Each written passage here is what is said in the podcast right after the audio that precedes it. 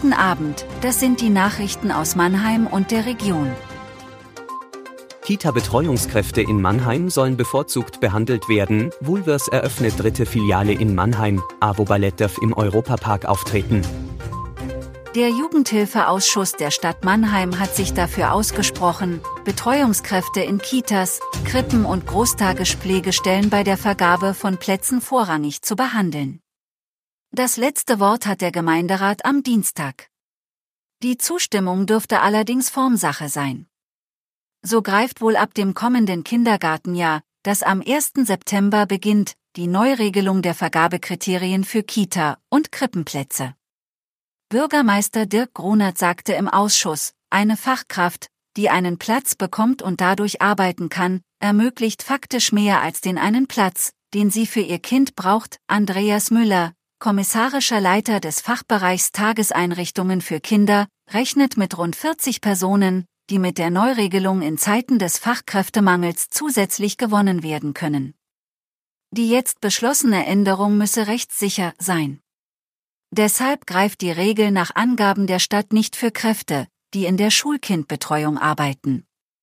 Das liege daran, dass es zwar einen Rechtsanspruch auf Krippen- und Kitaplätze, nicht aber auf Hortplätze gebe, so Grunert. Das werde sich allerdings im Herbst 2026 ändern, wenn auch der Rechtsanspruch auf Ganztagsbetreuung in Schulen gesetzlich eingeführt wird. Das Handelsunternehmen Woolworths setzt seine Expansion fort und eröffnet im Kurpfalz Center seine dritte Filiale in Mannheim. Wie die Kette mitteilt, startet das neue Kaufhaus in dem Einkaufszentrum an der Spreewaldallee am 27. April um 9 Uhr mit einer Verkaufsfläche von rund 1300 Quadratmetern und einem Sortiment von etwa 8000 Artikeln. Woolworths ist nach eigenen Angaben seit 1953 in Mannheim vertreten. Neben dem neuen Kaufhaus im Kurpfalz Center gibt es bereits einen weiteren Standort in der Innenstadt und eine Filiale in Sandhofen. Insgesamt strebt die Discount-Kaufhauskette nach eigenen Angaben bundesweit mehr als 1000 Standorte an. Entsprechend sei man stetig auf der Suche nach leerstehenden Ladenflächen. Anfang des Jahres hatte die Handelskette im Rhein-Neckar-Zentrum im südhessischen Viernheim ihre 555. Filiale eröffnet. Das Mannheimer AWO Tanzballett ist inzwischen auch außerhalb der Quadratestadt ein gern gesehener Gast auf der Bühne. Die Frauen der Arbeiterwohlfahrt sollen bald im Europapark in Rust auftreten. Wie der Freizeitpark mitteilte, stehe das genaue Auftrittsdatum noch nicht fest.